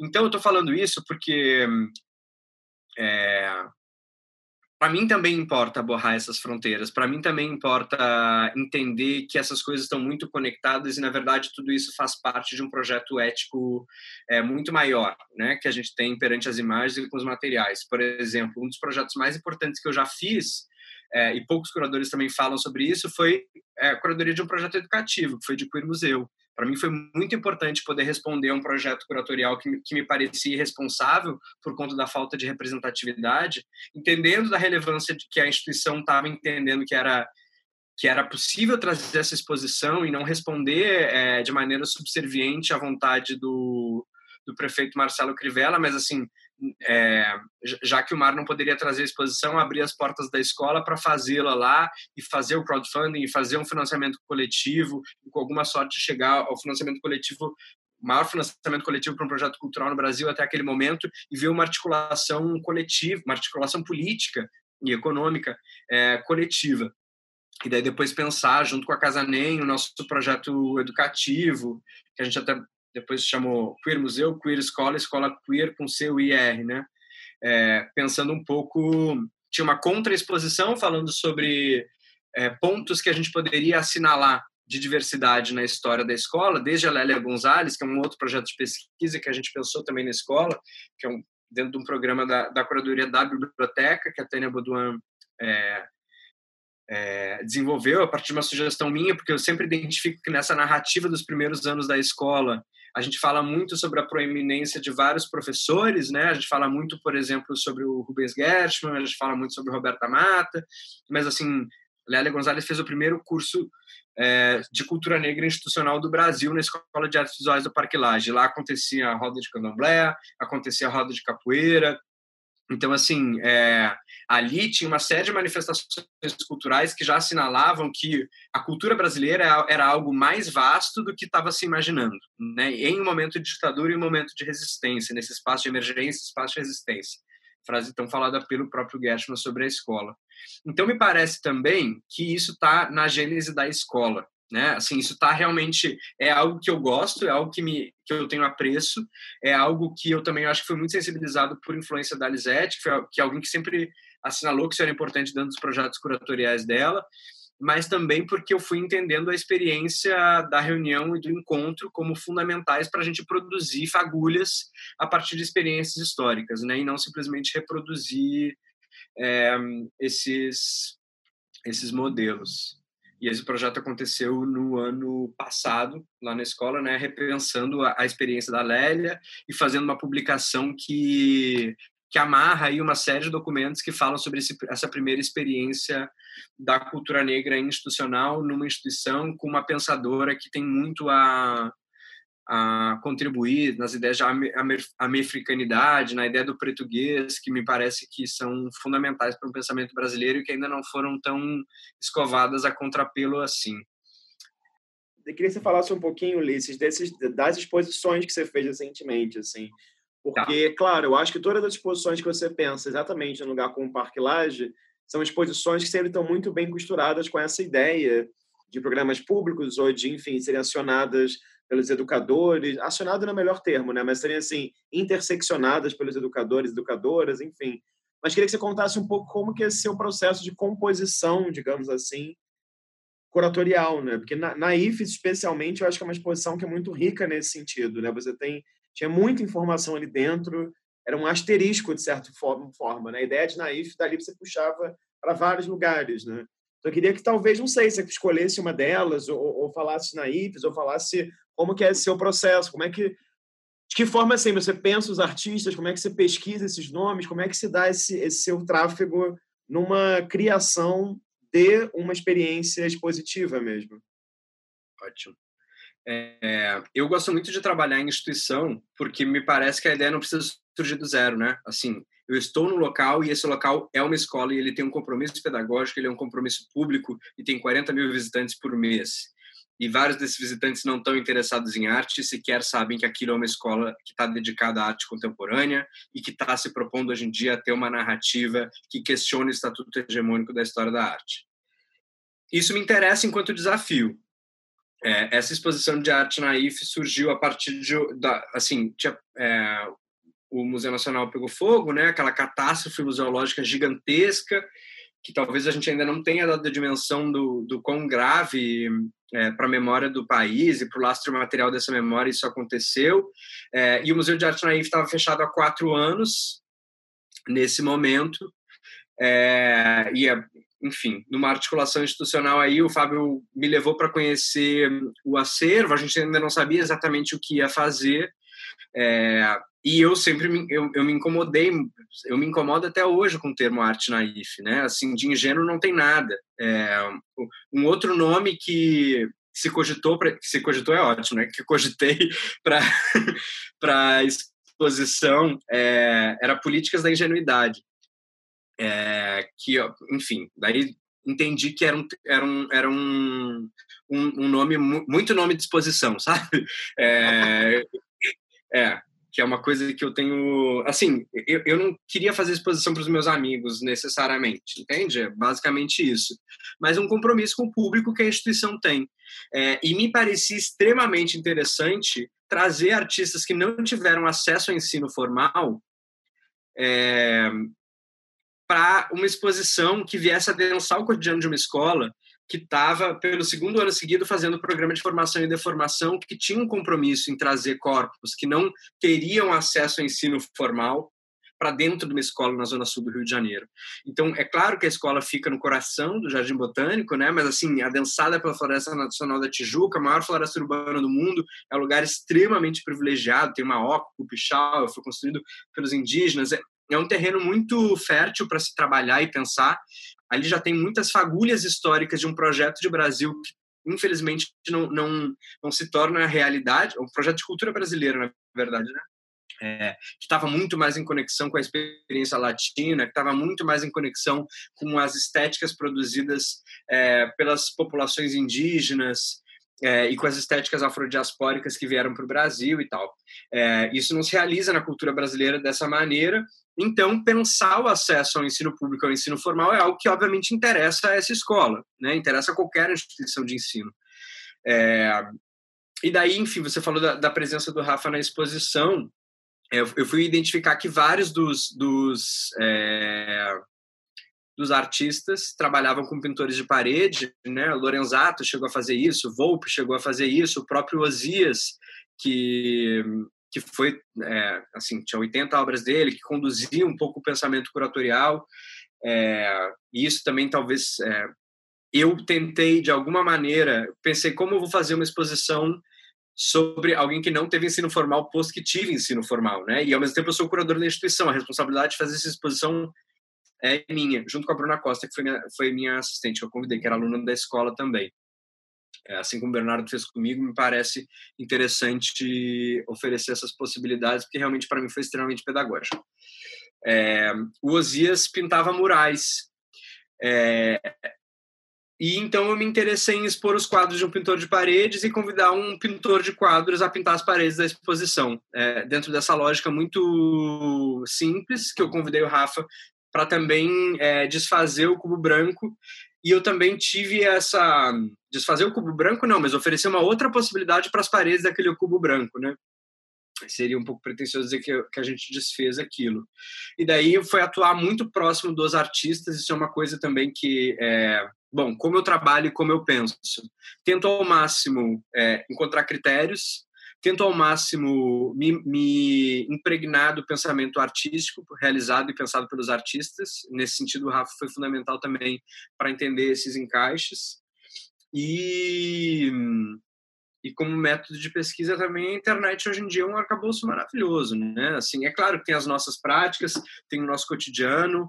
Eu tenho a sorte também essas exposições elas não ganham o título de exposições que têm alunos, mas elas sempre têm alunos, né? A gente convoca é, alunos ou ex-alunos, porque me parece também que é, pensar a história da escola é algo responsável é, dentro daquele lugar, né? De alguma maneira pensar a especificidade que aquele lugar tem, a história daquele lugar. E foi muito, muito, muito legal ver, por exemplo, os professores que são professores de pintura, que trabalham com o estatuto mais hegemônico da cor, da composição, pegando seus alunos e entrando na sala de exposição e dando uma aula sobre composição que não era a partir do Kandinsky, entende? Que era a partir do Osias.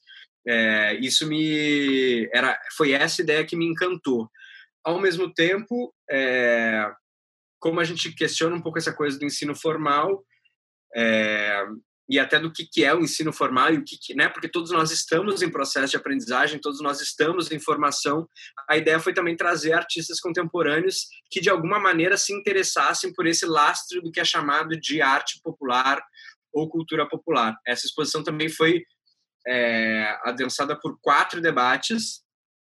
É, assim como o Fórum de Queer Museu foram 12 debates, foram 48 pessoas, né? Então, assim, a ideia é também trazer vozes que possam fazer que a exposição seja uma espécie de dispositivo é, que dê a pensar e não uma narrativa única que responda às vontades de um curador, às vontades individuais. Eu não enxergo o exercício da curadoria exatamente como isso muito menos numa instituição pública e muito menos ainda numa escola pública. Então, a exposição, é, como eu penso no Parque Laje, o programa de exposições é um desdobramento do programa pedagógico, que também é algo que está sob é, a minha alçada. Né? Então, assim, é, primeiro se pensa um programa pedagógico, uma série de preocupações que estão na programação da escola, que vão, ser, vão imantar o cotidiano das salas de aula, e a partir daí a gente vai pensar experiências estéticas que possam também contribuir para esse cotidiano dessa escola.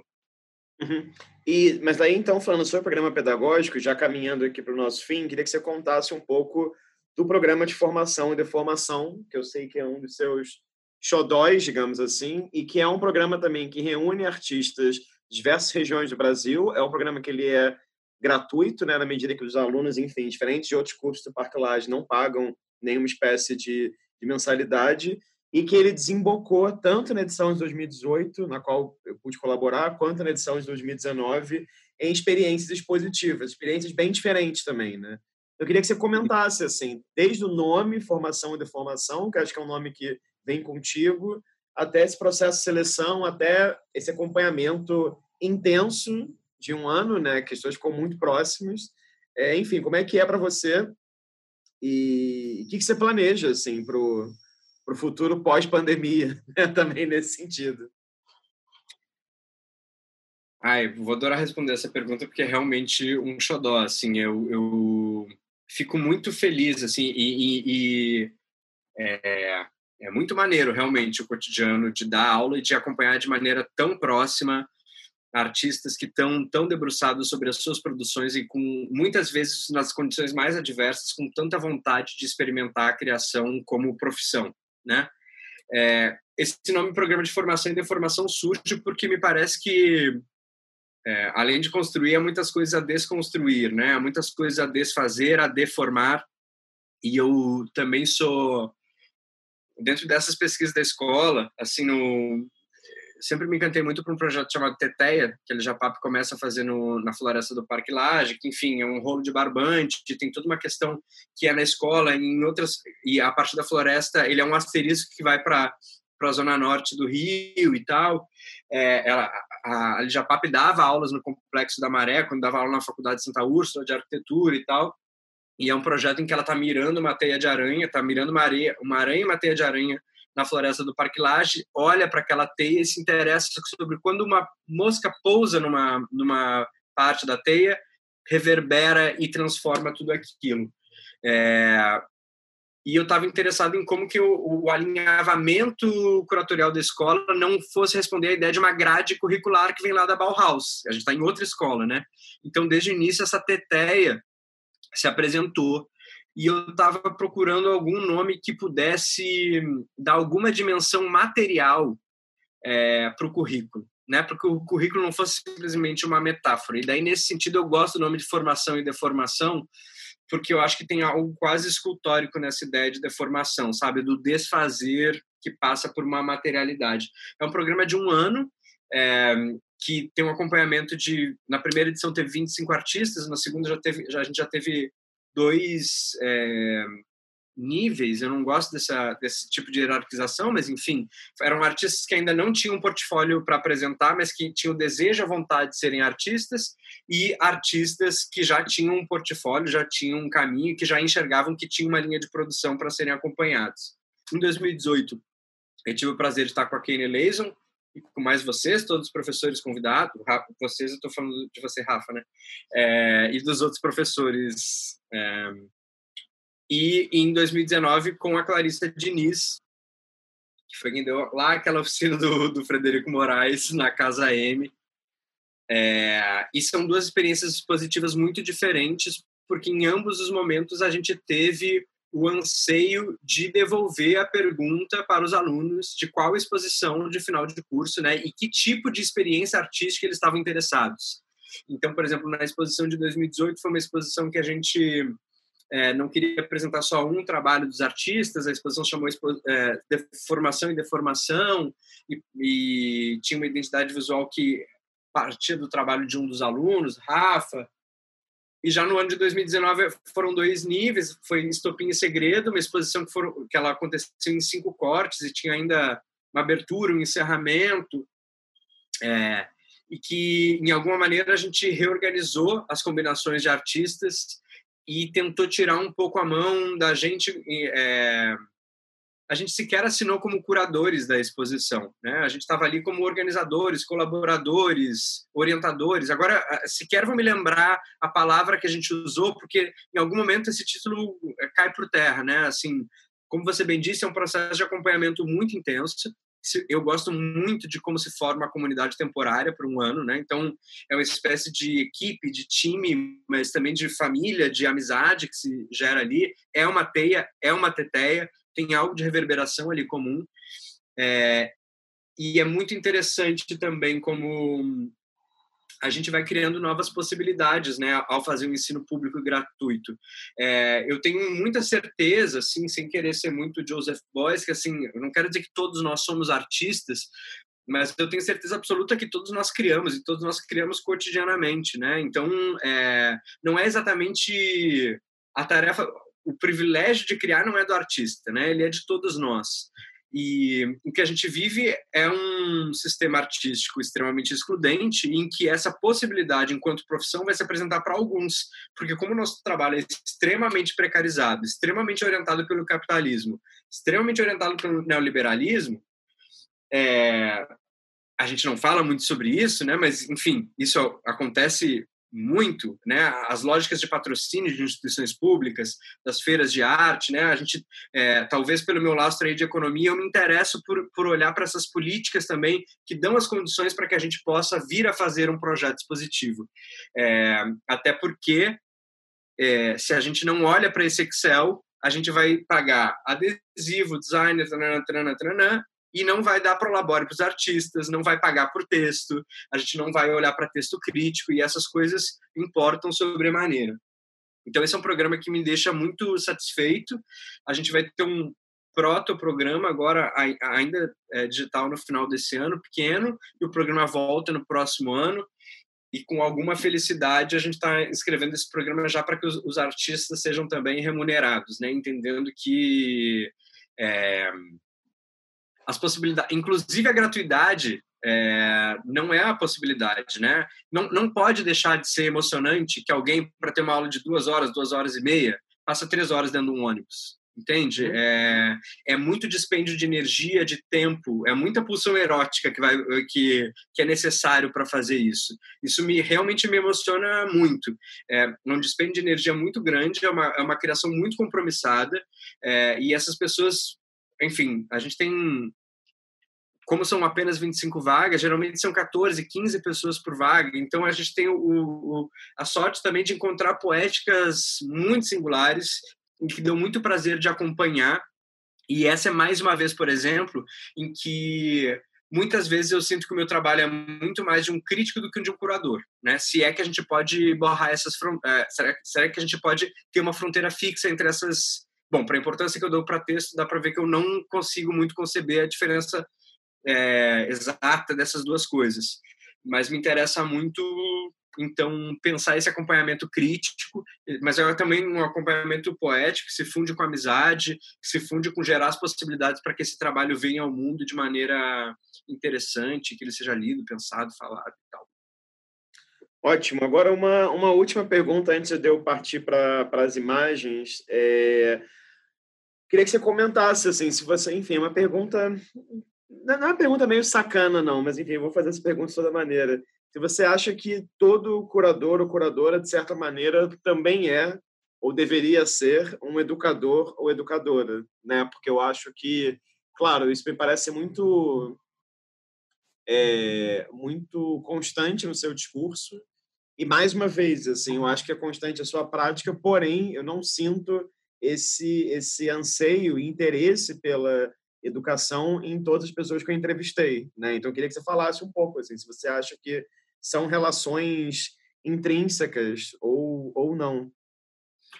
Em alguma medida, se eu penso que o curador é um mediador, sim, é intrínseco. No entanto, é, eu não acho que seja para todo mundo. Acho, inclusive, gravíssimo que a gente fique falando em educação sem educador, né? E, e sem as condições para tal. É, a educação não é uma tarefa simples, e eu exatamente não tenho a minha formação em pedagogia. Enfim, eu fiz licenciatura e tal, mas é, é então, te respondo um pouco sobre isso. O projeto que a Gleice trouxe, a Gleice, Natália e Maria Clara trouxeram sobre Paulo Freire, em algum momento também falava sobre os usos que Paulo Freire tem na arte contemporânea, sem exatamente convocar um educador. Né? Fazer educação sem educador também é uma precarização, e essa também deve ser uma preocupação nossa. Então, te digo que é, não acho que seja natural, e eu vou te dizer também, Rafa, que eu não desse, eu, eu, eu sequer acho que, por exemplo, a Mônica Hoff, que eu falei aqui, ela tem um trabalho de extremo compromisso com a educação e com a pedagogia que me interessa muito, que não é exatamente o lugar onde eu vou. Eu me encontro com a educação porque eu não estou satisfeito que só as pessoas que se considerem artistas sejam reconhecidas enquanto artistas. E se a gente não trabalhar nas condições para que outras pessoas se entendam artistas, a gente vai ter a manutenção da desigualdade e a manutenção de que apenas as pessoas que gozam do privilégio social sejam artistas. Então, nesse sentido, eu acho que a educação pode ser um trabalho de base, sim. É, e, e, é trabalhar também, é, tem uma coisa muito legal aí, que é trabalhar com artistas que ainda não têm renome. É, isso não quer dizer, por exemplo, assim, a exposição Campo, que você falou que eu fiz, né? são ex-alunos do Parque Lage que têm um renome dentro do sistema artístico, inclusive dentro do mercado, e a ideia de campo era também questionar um pouco esse campo de legitimação. Então, para mim, não se trata de negar, porque para mim aquela educação também tem uma, aquela exposição também tem uma vertente pedagógica nesse sentido.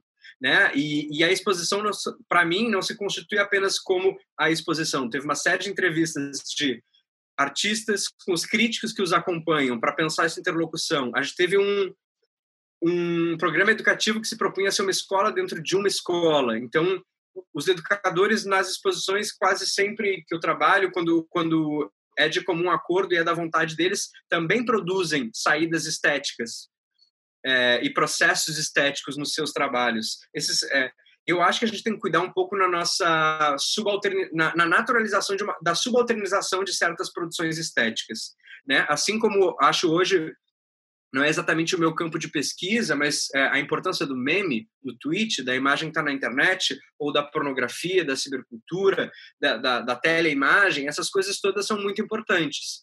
É, eu não acredito que eu esteja trabalhando apenas com o aspecto hegemônico das grandes pinturas que estão nas grandes coleções e sequer com os grandes artistas. É, não me parece que hum, o trabalho que eu pretendo realizar, que é um trabalho de deformação, é, tanto minha quanto do, do campo, é, e eu não re, vou realizar ele sozinho, não seria tão pretencioso, né?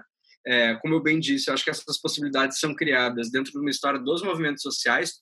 Se hoje a arte acha que está se reinventando, é, eu é, apontaria a importância da gente olhar para a história dos movimentos sociais no Brasil, né, sobre como há décadas o movimento negro vem fazendo denúncias, os movimentos indígenas, os movimentos LGBTQI+. Então, é, nesse sentido, é, é, mais uma vez, quando eu falo de, de, de movimento social, eu também estou falando de educação, mas de uma outra vertente.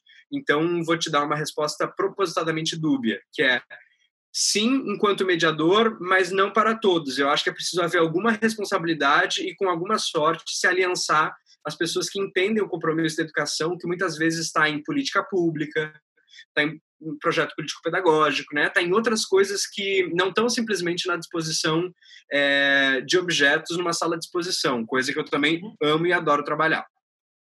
Eu não, eu não acredito em uma imagem que me represente. Se fosse assim, se houvesse, eu com certeza a mandaria. Então me veio algo à cabeça. Eu gosto muito do trabalho do Bazenader, que é esse artista, né, da, da Holanda, e esse é um trabalho chamado Fall 1, né, que fala sobre a queda. Ele teve toda uma pesquisa sobre a gravidade, sobre como ela cria as condições para que as coisas estejam no mundo, é, mas, sobretudo, porque eu me vejo dentro do trabalho da arte e da, e da educação, se a gente for assim dizer, é, questionando, tentando questionar um pouco dessa lógica de produtividade, tentando apontar um pouco menos para os resultados e mais para os processos, porque eu acho que esse é um compromisso de qualquer formador, né? É, e esse trabalho para mim tem um quê de improdução, né? Ele não é um trabalho que exatamente gera algo. É, de repente, Rafa, se você quiser passar as imagens, passo, porque passo, isso, sim, passo, sim. isso é um vídeo, né? É, eu, são frames do vídeo em que ele se joga do telhado da casa, uma série de outros vídeos, mas eu gosto muito de uma certa hum, atitude de falha, entende? É quase que a recusa a uma produção, uma atitude produtiva. Sem contar que eu acho um vídeo muito bonito, ele sempre me interpela e, e as imagens que mais me interessam são aquelas que eu exatamente não consigo dizer o porquê. E além de ser um vídeo, ser uma imagem em movimento, é, eu gosto muito de como esse trabalho interpela o meu próprio corpo né? Como essas imagens têm criam alguma tensão em mim como espectador. É, e também eu gosto muito do artista, gosto muito da poética, gosto muito dessa lógica de improdução, né? Que, de, de tentar entender quais são as frestas para a arte, para a criação artística dentro desse estatuto é, tão problemático do capitalismo cognitivo, né, em que a gente é cobrado a produzir, acelerar e a velocidade.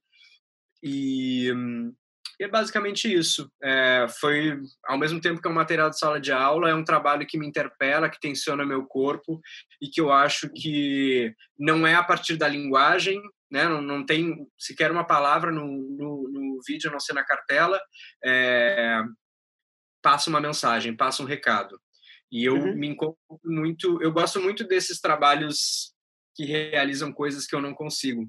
Por exemplo, abrir mão da linguagem. É, então, é, é, é, tem uma, uma fatia minha que, a, que enxerga na arte essa potência que eu te confesso que eu não consigo muito na, na minha vida, que é de, de construir apenas uma imagem e achar que isso é o bastante. Muito embora eu já tenha falado aqui que texto e imagem são dúbios, é, eu, eu, enfim, eu, eu, gosto de gozar da liberdade de, de criar algumas imagens, alguns textos, muitas vezes fruindo em outras vibrações que não apenas aquela do texto curatorial, do texto crítico mais hegemônico. E muitas vezes sou perguntado por que, que eu não me encaminho numa prática artística, porque não, não, não é realmente algo que me dê vontade, talvez. Eu gosto muito da curadoria, é, é quase que a impossibilidade de trabalhar sozinho. A gente tem que estar sempre em interlocução. Isso que você falou de uma horizontalidade, acho que ela é almejada.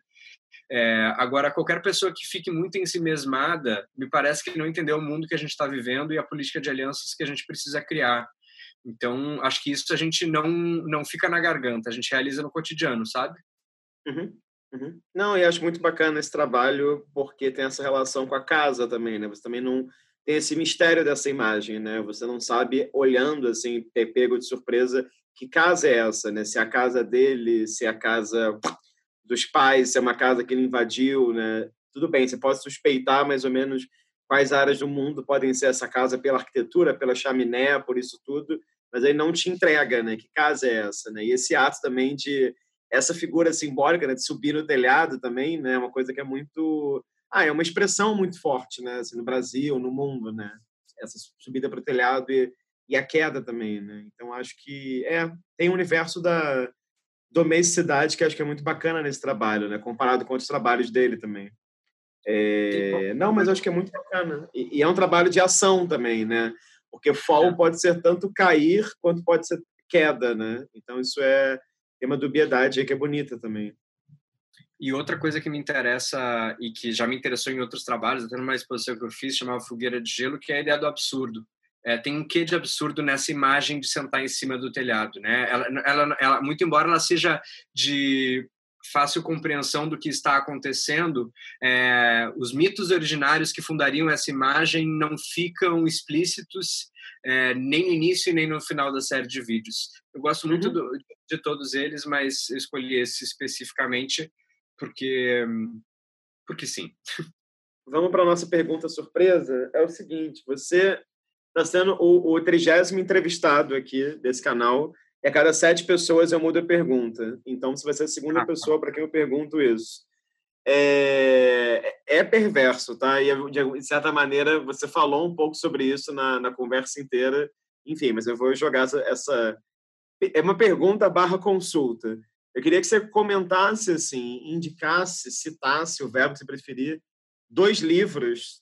Vou corrigir de novo, eu sempre falo isso errado, não são dois livros, duas publicações textuais, né? pode ser um livro, pode ser um artigo, pode ser um poema, você que manda, que você acha que, de certa maneira, acompanham suas reflexões curatoriais, ou de maneira, enfim, ampla, ou recentemente, você que, você que manda.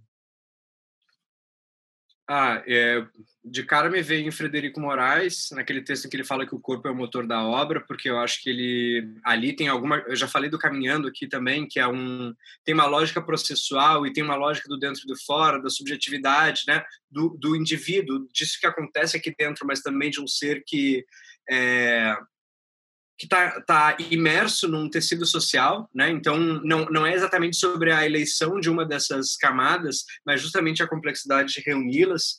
É, e é um texto que eu acho que, sei lá, eu gosto muito. É, desculpa, a sua pergunta foi dois é, agora ou dois favoritos da vida ou, ou agora? Você que sabe. Na verdade, não precisa nem ser favorito, mas dois que, de certa maneira, você acha que ecoam nas suas reflexões sobre curadoria ah, nas minhas reflexões sobre curadoria, eu ia responder o meu livro favorito, mas não, daí não, não faria sentido. Você pode responder se quiser também. Não, mas é porque eu acho injusto com a sua pergunta, né? Sou jornalista, tá tem que ter atenção à pergunta. É... Talvez eu ando escutando muito. É, é, é um texto, mas é uma canção, pode ser? If You Hold the Stone, do Caetano.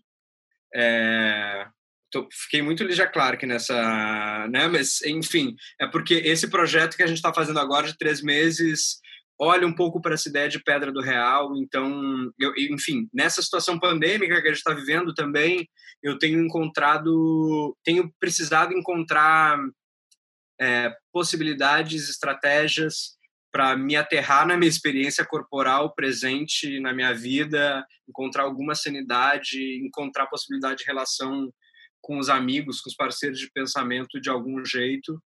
É, então, é, vamos nesses dois. Tá bom, Frederico e Caetano Veloso. Muito bem, muito bem. É, ótimo. Ulisses, eu agradeço seu tempo, disponibilidade, interesse. É, acompanhe sua trajetória, sei lá, desde quando você veio para o Rio, mais ou menos. Eu queria só te desejar não sei, sorte, tudo de melhor nos próximos passos também. E dizer também que acho muito bacana assim, o que você tem desenvolvido no, no Parque Laje. E acho também que, você, que, enfim, que é muito bacana esse percurso também, né, de ser aluno e estar tá agora nesse lugar de, de curador lá e seguir abrindo espaço e pensando junto e, e pensando dessa maneira mais horizontal, como a gente falou aqui. E, enfim, e é isso, só expressar minha admiração e, e, e, desejar sorte nos próximos passos. E também fico muito curioso em ver como que a gente pode pensar né, diversas maneiras de ensino de arte, assim, entre aspas, nesse contexto durante o isolamento social, após o isolamento social, enfim. Eu acho que tem muita coisa aí para ser repensada, escrita, até mesmo essa relação da virtualidade, né, dessas, dessas aulas, por exemplo, que eu tenho visto muitas pessoas comentando é, de cursos que acontecem online, tem gente do mundo inteiro no curso, então coisas que não aconteciam com tanta frequência, né, acho que até poucos anos e meses atrás, de repente parece que agora, enfim, se abre um portal aí, né? E acho que deve ser muito rico de questões para você e para a Escola de Artes Visuais como um todo. Então, enfim, só expressar essa curiosidade e te agradecer por tudo. Rafa, eu acho que é, é uma preocupação comum. Acho que não à toa também estou me debruçando a olhar para os objetos relacionais porque eles já têm de virtualidade ali. E já que eu estava falando de, de formação e tal, eu me considero extremamente formado pelos meus pares. E muito embora não, nunca tenha sido tinha tido o privilégio de ser teu aluno, quero te dizer que eu também admiro muito a tua prática, a tua maneira de enxergar a história da arte, que assim me encanta é, ver as exposições que você realiza. Faz muita coisa e, ah, e outra coisa que é o seu trabalho na, na escola no Pedro II é realmente notável, assim, no sentido de, uma outra geração, é, trazer a possibilidade de produzir arte para além de uma folha de papel, com todas as complexidades que a arte contemporânea faz e traz. É, minha admiração mútua e meu carinho. Obrigado pelo convite, pelo teu tempo e adorei o casaco. Bom, para quem assistiu a gente até aqui, a gente agradece vossa presença do outro lado. Lembra que esse canal reúne conversas com curadoras curadores do Brasil inteiro, diferentes gerações práticas. Caso esse seja o primeiro vídeo, convido vocês a clicarem e verem outros vídeos aqui. Imagino que nessa altura já tenham vários vídeos publicados no canal. Então é isso, muito obrigado e até a próxima.